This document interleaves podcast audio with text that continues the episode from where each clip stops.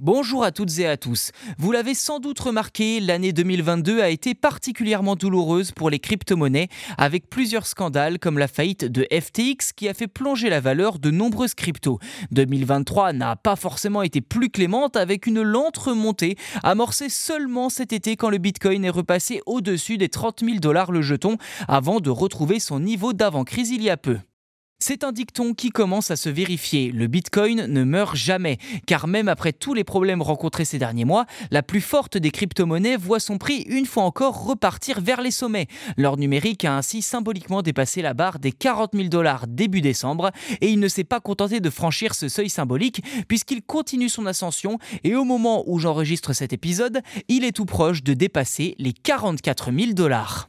Ainsi, 2024 s'annonce radieux pour la monnaie virtuelle ou tout du moins devrait démarrer dans les meilleures conditions pour les autres cryptos également étant donné que le marché reprend confiance mais aussi et surtout pour le Bitcoin. D'ailleurs, le retour du Bitcoin se fait à un moment où pourtant les taux directeurs des grandes banques centrales n'ont jamais été aussi élevés pour contrer l'inflation mondiale. Ces taux directeurs rendent les prêts plus difficiles et donc pas forcément de nature à favoriser la consommation ni les investissements puisque les investisseurs justement, sont moins enclins à tenter des placements risqués. Sauf que, d'après de nombreux analystes, le fait que les taux directeurs se stabilisent en ce moment, voire même commencent à reculer en cette fin d'année, pousserait de nouveau de nombreuses personnes à tenter le placement dans le Bitcoin.